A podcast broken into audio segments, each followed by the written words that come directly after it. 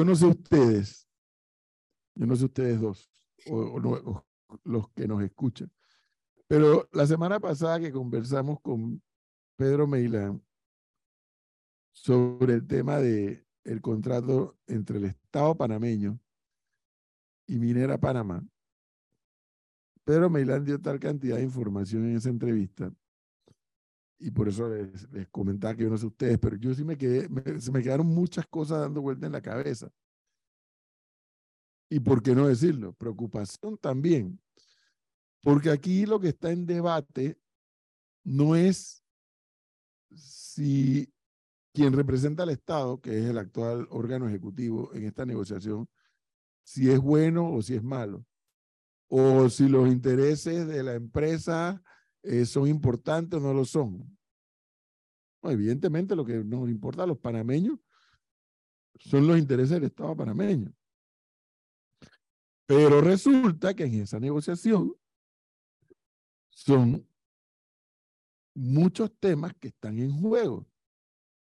Y parte del problema, Gonzalo y Flor, es que tal vez también ha hecho falta un poco conocer más el contexto, no solamente del documento puro y duro, el dichoso contrato.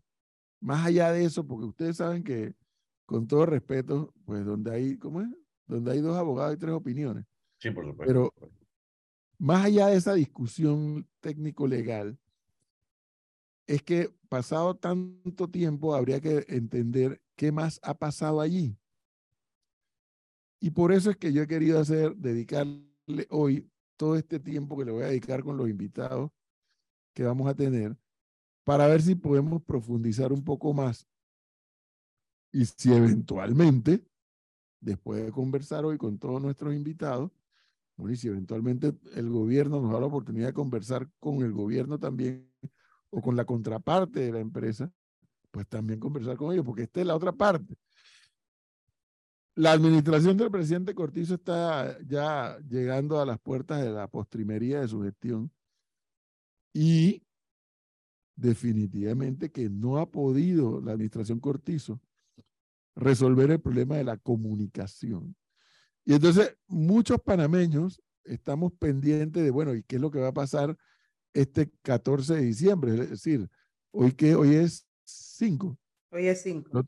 El otro lunes es 12, martes 13, miércoles 14. El otro miércoles es la fecha que el Ejecutivo dice que ya cambio y fuera. Esto se define el, 14. ¿Y qué va a pasar?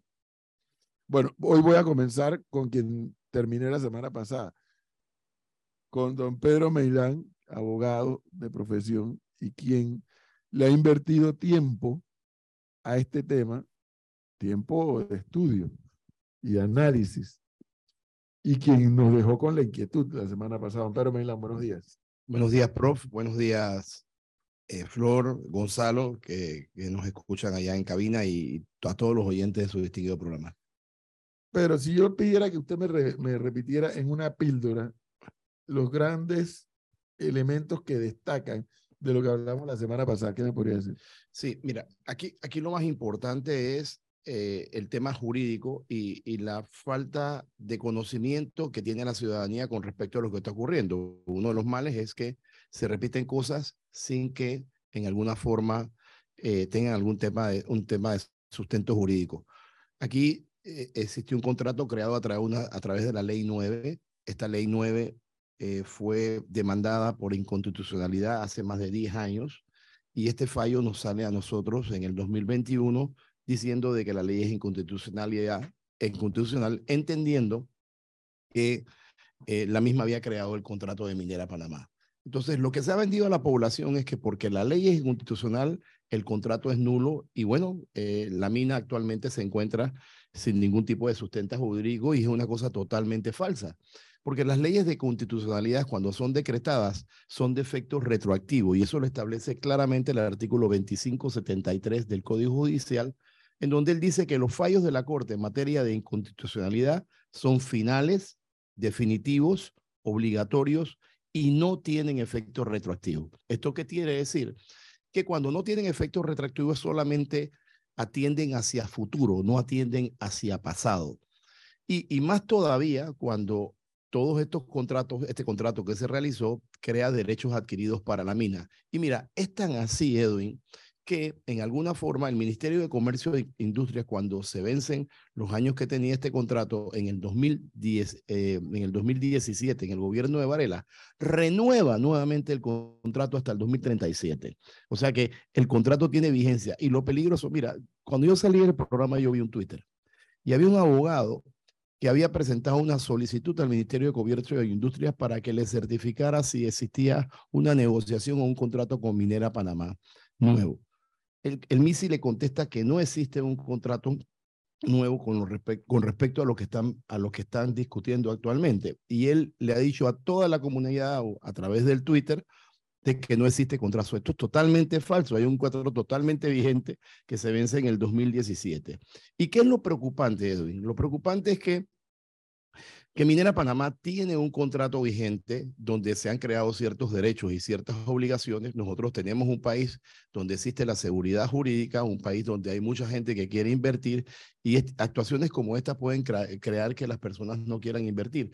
Panamá, en alguna forma, ha firmado tratados con Canadá, con Estados Unidos, en los cuales el mismo, y si no recuerdo los nombres, el mismo protege las inversiones y son convenios para la protección de la inversión en el Tratado de Libre Comercio e Industria. Entonces, Panamá como Panamá lo que está mandando es un mensaje nefasto a cualquier persona que quiera invertir dentro de la República de Panamá cuando aquí no se le quiere dar seguridad jurídica. Pero el peor error es que hay una gran confusión en la ciudadanía. Las personas piensan que esto se puede hacer. Se ha mandado un ultimátum a, a fecha 14 de diciembre y la pregunta es, ¿qué va a pasar después del 14 de diciembre? Esa es la pregunta que quiero hacer, Pedro Peilá, en su opinión como abogado, como panameño, como alguien que está en el debate público.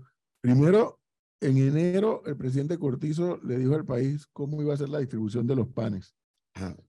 Y luego ha transcurrido todo este tiempo y ahora nos dijeron a los panameños, el 14 de diciembre esto se define de una vez por todas. Entonces, en su opinión, ¿qué cree que va a pasar? Pero, pero, fíjate, hace algunos meses ellos hicieron una conferencia de prensa en la cual llegaron algunos acuerdos que, fue lo que mantuvo unilateralmente el gobierno, porque yo vi después una nota de prensa muy parca de la minera Panamá, con mucho respeto, ellos manejaron esta situación, pero en los cuales sí habían aceptado, creo que es 375 millones anuales que iban a estar entregando, pero fíjate que de, de esa fecha acá, tú no escuchaste más nada, ¿sabes por qué? Porque no se ha firmado el contrato.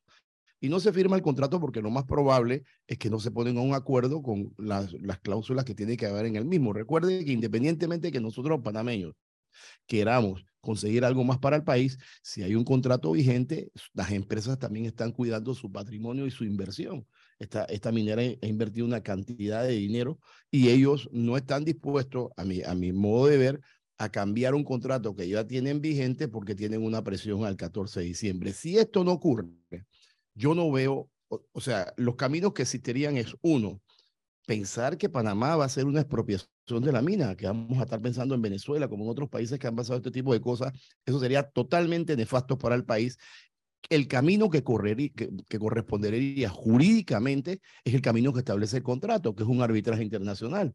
El contrato habla de arbitrajes internacionales, pero ¿cómo nosotros podemos salir, que cuestan un mundo de plata, a pelear un arbitraje internacional si nosotros revisamos que el contrato sigue vigente, fue renovado y demás? ¿Qué es lo que vamos a pelear afuera? Entonces, a perder dinero con, con países como Estados Unidos, Canadá, eh, Australia, que, son de Sudáfrica, perdón, que son parte del conglomerado de, de, esta mina. Entonces, eh, nosotros nos encontramos en una situación delicada en el cual la, la, ficha ganar, ganar sería llegar a un acuerdo que sea consensuado entre las partes. La ficha pelear o llegar a un arbitraje, a, una, a, a un tipo de conflicto, a mi criterio muy personal, sería de pérdida para todo el país. Voy a hacer una pregunta que no necesariamente es del dominio de la especialidad de Pedro Meidán, pero que no sé si encaja dentro del análisis que estoy escuchando. El diario de la prensa ayer informa que la calificadora Moody's le bajó, imagínense ustedes, la calificación al canal de Panamá, a ETESA, a Tocumen y, a, a ENA Corredores. Cuatro empresas estatales que hasta donde yo puedo saber están siendo manejadas de forma exitosa Pero, dice el informe, es que el tema seguro social está afectando esa calificación. Este, este debate y esta, este diferendo, por así decirlo, o negociación entre el Estado y, y Minera Panamá, si tuviera un desenlace fatal como el que acaba de decir Pedro Milán de expropiación, calcula Pedro Milán que esto también podría afectar. Por supuesto, por supuesto. A mí, a mí, a mí, primero porque recordemos que, que la minera Panamá genera una gran cantidad de, de, empleos. Estamos hablando casi alrededor de 7 mil trabajadores. También tenemos una cantidad de 1.850 proveedores, eh, 600 millones en compras. El pago que genera Minera a la, a la Caja del Seguro Social, perdón, y, y la cantidad de empleos son casi que 39 mil balboas, pero sobre todo el tema de la seguridad jurídica. Sí, 39 mil empleos directos e indirectos. Directos e indirectos. Eh, pero el, el pago al, al, tema, el, el tema de, de, la seguridad jurídica es lo que más preocupa. Nosotros, ¿cómo podemos esperar inversiones futuras en Panamá cuando otros países pueden estar viendo que se está metiéndose dentro de los contratos y en algún momento tú no tienes una seguridad después de una inversión? Eso son riesgos y eso, este tipo de empresas lo que mide son riesgos en el país. Entonces, el tema de la caja del Seguro Social es un tema que no se ha querido definir. Y miren, yo recuerdo claramente que en el gobierno de Martín Torrijos Espino se tomó una decisión con la Caja del Seguro Social y recuerdo claramente que en esa, en en esa decisión que se tomó se habló que tenían que dentro de los próximos 10 años, o sea, había que volver a hacer el, la revisión del Seguro Social. Y ningún gobierno lo ha querido hacer. ¿Y por qué? Por la maldita política. O sea, aquí nadie quiere asumir costos políticos, aquí nadie quiere hacer absolutamente nada, nadie se atreve porque la gente dice, yo no voy a asumir ese costo que no me permite, que no me permite después posteriormente las elecciones. Así que yo sí soy del criterio que esto sería otro punto más para que estas empresas le bajen la calificación a Panamá. Pero usted y yo somos panameños y sabemos que hay gente que acaricia esa idea. Además, yo les comentaba a Gonzalo y a Flor eh, al día siguiente de la entrevista con usted mismo la semana pasada que yo fui al Merni.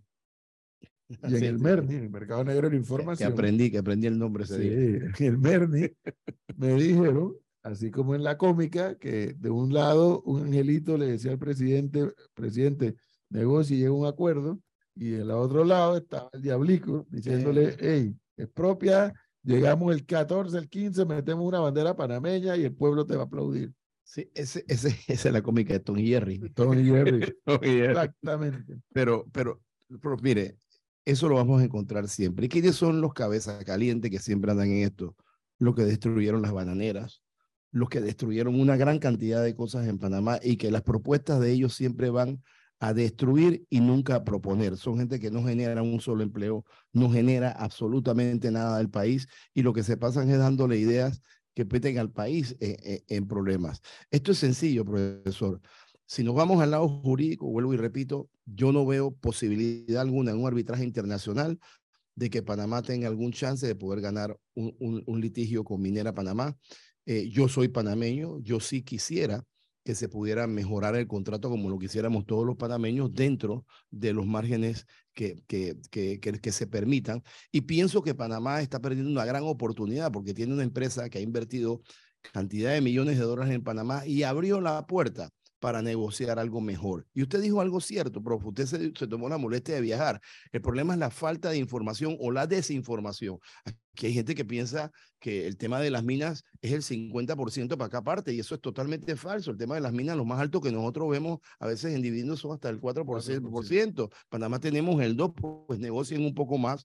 Traten de, de que esa apertura que le da la empresa en alguna forma usted puedan en conseguir algo mejor para el pueblo, pero entrar en un tema jurídico, en un tema de expropiación, en un tema de arbitraje internacional segurito, que lo que nos va a traer a corto plazo, porque yo no creo que esto sea mediano, va a ser a corto plazo, son males para la, para la economía panameña. Profe. Dice este oyente que por qué resalta tanto, Pedro, que en el gobierno de Varela se renovó el contrato y se niega a recordar que en realidad se firmó con Pérez Valladares y que para proteger el estado de demandas se tuvo que renovar y que desde su firma por el PRD tenía 2% establecido. Eh, volvemos a caer en lo mismo. La gente piensa que esto es un tema político. esto lo, esto, lo, esto lo, lo firmó el toro en su momento. Es un contrato que tuvo vigente.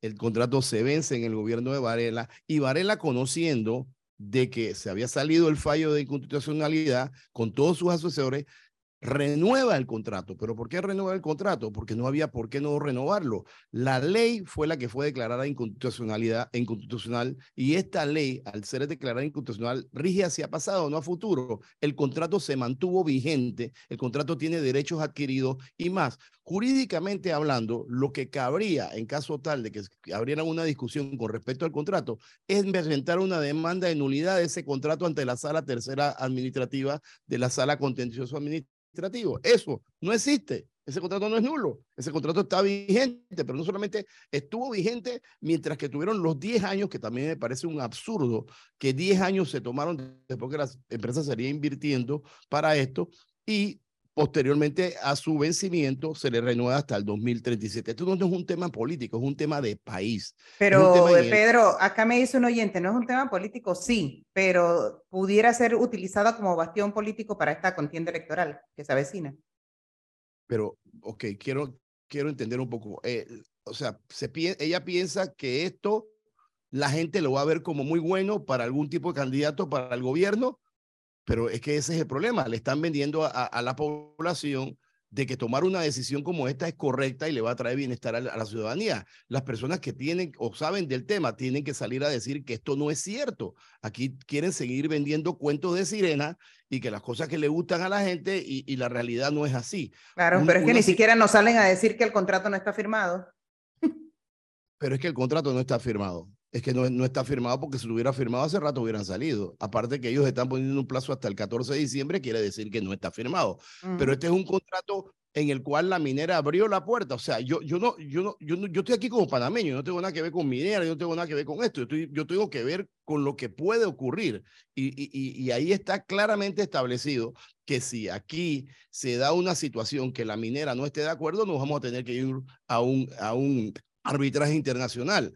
Y yo según lo que conozco de derecho, no me las sé todas, en un arbitraje internacional yo no veo muy clara la situación para el Estado panameño. Así que yo soy del criterio que el Estado debe aprovechar al máximo lo que no puede otorgar minera, inclusive si pudiera, pudiera en alguna forma negociar algo que dejara una apertura para que esto fuera revisado dentro de 10 años nuevamente algo, está bien, a lo mejor negocie eso con minera, pero este tipo de ultimátum a mí me preocupa porque quiero saber, lo repito, ¿qué va a hacer el Estado ahora que el 14 de diciembre minera diga, tú sabes, yo no te voy a firmar eso si yo tengo mi contrato, haz lo que tú quieras. Ahí es donde vamos a tener un problema. Y el problema yo lo veo claramente establecido, claramente de que si nosotros vamos nuevamente a un tema jurídico, yo no veo muy bien parado al Estado de Panamá. Pedro, hay, hay, algo, hay algo que mencionar. A ver, no, no satanicemos la nacionalización o expropiación, porque está establecido en la Constitución, y no solo en Panamá, en todo el planeta. En la mayoría de estados democráticos, la nacionalización y expropiación está fundamentada en la Constitución. Que nos queramos comparar con Venezuela es otra cosa, porque los procesos de nacionalización y expropiación funcionan en los estados donde el derecho se respeta. El Estado paga lo que vale eso.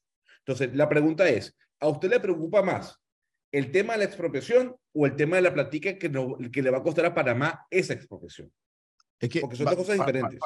Partamos, de dos puntos. El Estado no paga lo que vale la empresa. La constitución es clara. La constitución habla del 25%, alrededor del 25% que se paga cuando se expropia. Segundo, no es el hecho de la plata que nos puede costar que no sabemos cuánto, es que no manejamos tampoco el fallo.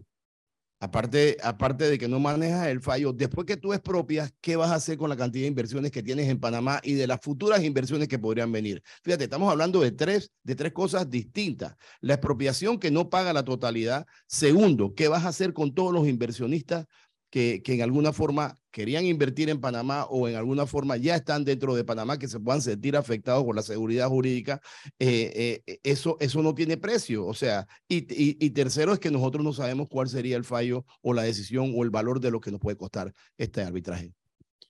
Dice este oyente, buen día, profesor. Señor Pedro Meilán, el señor Pedro Meilán pasa por alto que al llevarse la materia prima en la planta, de procesamiento en el extranjero salen otros productos aparte del cobre y de esos otros productos no se recibe nada en Panamá. hay que analizar bien el tema porque la minera está volando y para más hasta el tape. Mira, yo, yo, yo no sé, si yo, yo creo entender que si ellos procesan diferentes minerales, eh, lo más probable es que eso sea parte de todos los acuerdos. Pero es que vuelvo y repito, siéntense, por ejemplo, se hablan de los temas ambientales, pues la negociación permitan que un, un, departamento, una dirección esté dentro de la mina ambiental. Se hablan de temas de migración, laborales, permitan, que creo que eso estaba dentro de lo que se había negociado, profesor, que se permitieran autoridades dentro de la mina. Eh, eh, vean cómo negocian una, un mejor rendimiento económico, tanto en dividendos, en otras cosas para el Estado panameño. Pero lo que sí yo pienso que no es correcto y que nos puede traer problemas a nosotros como Panamá es el tema de que la pelea se encuentre en que te quito la mina si tú no haces y firmas el contrato. Ahí yo pienso que hay un problema. Dice este oyente, que entiendo conoce el tema, dice, código minero habla de 2%, las empresas mineras además pagan impuestos sobre la renta. Expropiar nos costaría 2 billones plus, dice para su información, señor Gonzalo. No, afuera, afuera, aparte de eso, los efectos, pues el tema de seguridad jurídica de las inversiones y demás, pero ahí no está todo. Mira, usted me mandó a hacer una tarea en estos días, yo no he podido conseguirse la prueba que lo voy a llamar, que más o menos cuáles son los dividendos que han entregado a través del tiempo y no he podido tenerla, pero, pero lo que sí es cierto, también están las cuotas obrero patronales al Seguro Social, que son más de 100 millones anuales, están los puestos de trabajo, está el tema de, de los proveedores en forma directa e indirecta que, que, eh, que, ellos benefician. Está el tema de las comunidades alrededor. ¿Usted ha podido ir a la mina, profe? Sí. Es, alrededor, ¿cómo, cómo, ¿Cómo ha crecido esto? Y fíjense, yo, yo quiero que las personas no se, no se confundan si hay una persona panameña que pelea por derecho de todo el mundo en Panamá, soy yo. Bueno, es que hace una pregunta, porque estamos llegando al final de esa primera parte. Aquí una pregunta que es de rigor, Pedro. Dice el oyente, buen día. ¿Es justo o no para los intereses de Panamá el contrato actual con Minera Panamá? Y la palabra justo es un tema, un tema, porque fíjate, en el momento que se firmó este contrato, el máximo de dividendos que establecía el código era el 2%. O sea, se, se cree entender que Panamá logró el máximo, porque será el 2%. Ah, si las situaciones han cambiado hacia adelante, lo que debemos lograr nosotros es poder llegar a un arreglo con minera a que nos dé un poco más si hacemos una modificación al código minero. Pero esto, esto tiene que comprenderla a la ciudadanía. Cuando en Panamá se firmó ese contrato, el máximo que había en regalías era del 2%, y eso fue lo que se firmó. Ah, si posteriormente eso cambia a otro porcentaje, eso no tiene por qué afectar el contrato porque eso era el momento. Yo le voy a decir algo, Pedro, ya finalizando estos minutos que usted nos ha dado.